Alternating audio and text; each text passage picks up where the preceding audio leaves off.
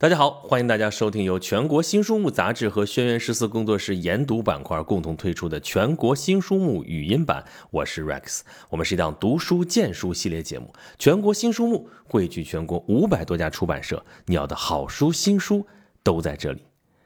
我们打小就知道一个地理常识啊，就是这个地球上到底有几大洲几大洋啊？我们都知道有七大洲四大洋，对不对？啊，那你说还有一个说法是五大洲呢，对吧？奥运会那个标志五环嘛，对不对？但是那个是南北美洲并一起，然后南极洲不算啊，因为上面没人住嘛。啊，不过这些说的都是陆地上的事情啊，咱们现在说海洋，海洋就没什么争议了。四大洋啊，太平洋、大西洋、印度洋和北冰洋，这些啊肯定是常识。但是这个常识啊，对于一般人来说啊。也就是个常识，就是你知道就得了，你不会再去做深究。也就是说，很多人也就知道有这么一个信息也就得了，最多也就是在地图上能标出来大概在什么位置哈。但是标出来也就仅仅是标出来而已。多数人其实这辈子并没有跟这四大洋有亲密接触的机会，就算是出国旅游去工作了，跨越大洋了，也就是在飞机上高高在上看那么一眼。但是实际上，海洋对于人类来说非常的重要。在人类历史上面啊，对于海洋的认识和开发都是一个非常重要的跨越啊。如果没有这个跨越的话，我们人类说不定还只是躲在你说七大洲也好，五大洲也罢，反正就是那么一个一个孤立的小角落里边啊，就是一个一个的孤岛。是海洋把人类连通起来啊，把我们整个地球整成了一个地球村那么。在这个过程当中啊，人类跟着四大洋发生了很多很多的故事。那这些故事如果讲述出来的话，会是很有意思的篇章。于是就有了我们今天要介绍的书《大西洋的故事》啊。这本书是由化学工业出版社出版的啊，作者是英国人西蒙温彻斯特，这是一位英国著名的作家、探险家、记者，他有个中文名字叫文思邈。你看。淼啊，三个水全是水，由他来写大西洋的故事还是很恰如其分的啊。他生于一九四四年，一九六六年毕业于牛津大学地质学专业。他曾经游历过世界很多地方，担任过《卫报》的海外记者，还有《星期日泰晤士报》的海外特派员，一直也在为《纽约时报》、国家地理杂志、观察家、史密森学会月刊等等一线媒体撰稿。他也写过很多本书。多部登上《纽约时报》的畅销书榜。其实他还写过另外一本《太平洋的故事》啊，这两个大洋很有意思啊。为什么这么说呢？因为啊，自从大航海时代开始之后，大西洋就成为了西方文明的中心。就如果说西方文明孕育是在地中海这样一个内海的话，那么在大航海时代之后，大西洋变成了西方的一个内海，而。太平洋反过来，你如果从西方的中心来看的话，它实际上相当于是西方文明的一个边界。那么，我们今天不说太平洋的故事啊，我们专门说这个西方文明的中心的海域啊，说这个大西洋。大西洋啊。我们现在说它多重要，多重要，但是直到一千年以前，人类尚没有到大西洋探险过的经历，甚至从来没有过横跨大洋的念头，因为大洋那头是啥，根本就不知道啊。说不定到大洋的边缘，它就是一个悬崖，咵嚓就掉下去了呢，这谁知道，对不对？但是在第一批勇敢的水手驾船由东抵达遥远的大西洋西海岸之后，不管他是什么人，维京人也好，爱尔兰人也好，巴斯克人也好，还是约翰卡伯特，还是克里斯托弗。哥伦布，或者是其他的葡萄牙人也好，西班牙人也好，你看我这儿罗列了这么多人，其实每一个人后面，每一群人后面都有一个很惊险的探险故事哈。那自从他们之后，大西洋同这个世界一起逐渐觉醒了。生活在现代世界的我们啊，随手就可以找到一份世界地图，上面清楚地画着大西洋的样子。当然，我们是在中国哈，我们出版的地图一般是把中国放在地图偏中间的位置。这样的话呢，大西洋就被分成了两半啊，分别在地图的两边。但是西方出版的地图一般是以西方为中心的，那这样的话呢，大西洋就在图的正中间，是一个完整的大洋啊，我们就可以很清楚地看到它呈基本上是一个 S 型的这么一个形状。但是不管怎么画，它呢是一大片水域，它把美洲隔在了西边，把欧洲和非洲隔在了东边，那大西洋呢在中间，这就是一个巨大空间的传奇。这片海洋规划并且决定了大洋两边相隔几千里的数百万生命的命运与形态。当然了，这数百万种生命当中有一种比较特别的啊，就是人类。特别是对于人类当中的探险者、科学家与勇士们来说，大西洋一直是他们热血沸腾的雄心与梦想中心，并且至今仍在影响着人们的性格、态度与梦想。那么，在这千百年来，从君王到诗人，从冒险家到水兵，从渔夫到海盗，从商贾到旅客，无不与这片浩瀚无际的蓝色海洋有着关联。那么，大西洋的故事讲的其实就是他们的故事啊！你说讲大洋，讲这个大洋从形成到消亡吗？这是地质年代意义上的大西洋的故事啊！这部分有，但更主要的是大西洋跟人类之间来来往往的这些故事。千百年来，受众多因素的影响，大西洋在人们的眼中亦敌亦友。人们对它是既敬畏又恐惧。那么，这本《大西洋的故事》呢，就是人类克服这种恐惧的过程，就是一部生存与冒险、探索与发现、海战与霸权、财富与贸易、飓风与灾难的人类史诗。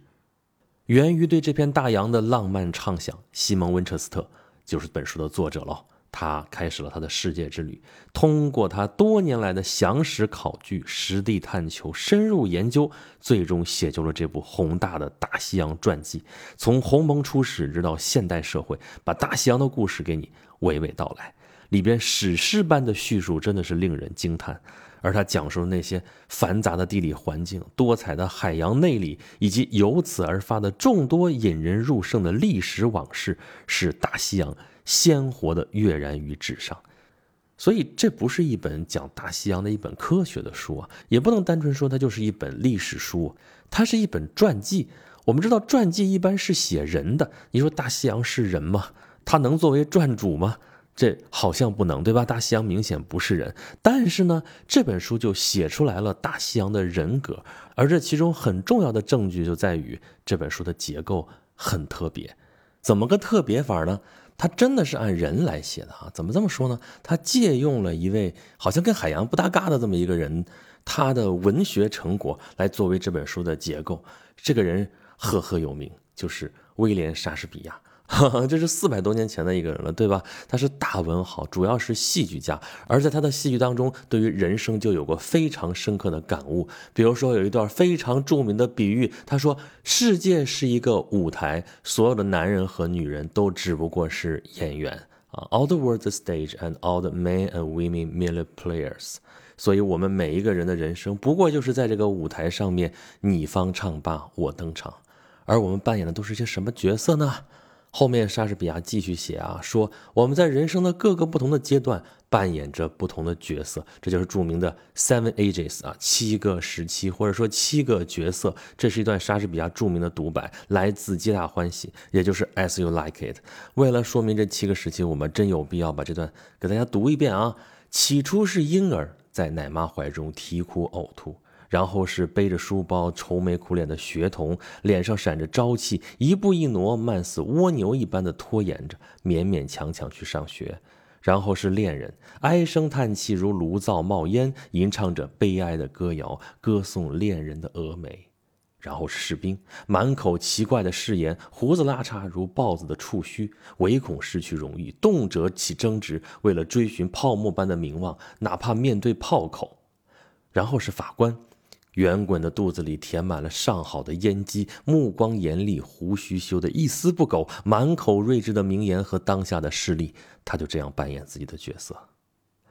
第六个时期变成了瘦削的耷拉着拖鞋的老朽，鼻梁上架着老花镜，腰旁挂着钱袋。他年轻时的长袜保存的好好的，现在太宽大且晃荡，不衬他皱缩的小腿。他那男子汉的粗嗓门重新变得孩子般尖细，听起来犹如风笛和哨音。最后一个场景将结束这段奇怪而丰富的历史，那就是再度的童真和一片茫然的遗忘，没了牙齿，没了视力，没了味觉，没了一切。七个时期哦。婴儿、学童、恋人、士兵、法官，耷拉着拖鞋的老朽，再度的童真，这样一个结构、一个框架，就被作者拿过来，觉得特别适合来写作大西洋的故事。他把大西洋设定成了一个舞台，海洋生活中的所有主题都转化成了演员，让他们从婴儿时期一步一步走向衰老，这样就让所有人都可以依次扮演自己的角色。那么这里有七个阶段嘛？第一个阶段是婴儿，在人类的婴儿期刚刚开始对海洋发生了孩子般的兴趣啊，这里边有一些早期文明跟大西洋的一些关系。那第二个时期呢，可以讨论一些最初的这种好奇是如何演变成了关于探索、教育、学习的几门学问，对应的就是学童。第三个时期是恋人时期。那怎么着？要说一些风流韵事吗？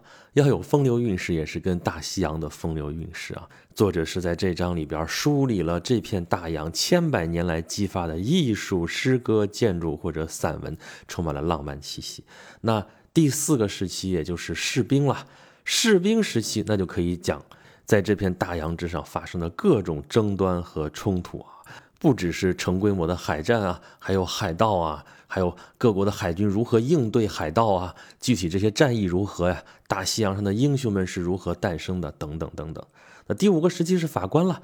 法官这章就可以描绘大西洋是如何最终成为一片法律规范、贸易昌明的大海啊！不定期的货轮、客轮、海底电缆啊，喷气式飞机如何跨越这个大洋，如何交织成了一张为了获取利益和舒适而设计的无边的大网啊！那第六个时期啊，耷拉着拖鞋的老朽，被衰老的疲惫和沉闷所主宰的这个时期，可以回顾人类近来如何厌倦了大海啊！淡然置之，不在意它的特殊需求，随意的对待它，啊，那第七个时代再度的纯真，这是最后一个时期了。作者说，我可以想象这片饱受忽视而可能蓄意复仇的大海，有一天将奋力反击，一切将恢复原状，恢复到它最初的本性。所以就是这样一个思路啊，一个极富创意的一个结构。作者就让千百年来围绕这个大西洋共同体的男男女女最终登场，从他们自己的视角分别表演了他们独特的，同时也是独属于大西洋的角色。所以这就是非常有创意的 nonfiction 的写作，就是非虚构类的图书。非虚构类的书，非虚构不代表没有创意啊。其实非虚构的书如果写得好的话啊，非常的妙趣横生，而且它有非常坚实的基底。那么就这本书来说，《大西洋的故事》啊，它每一个故事讲述背后都有非常具体的细节。这些细节啊，有些是作者的亲身经历，有些是他的切实感悟。在我们这些缺乏海洋经历的人看来，就是一部妙趣横生，但是又波澜壮阔的海洋大戏。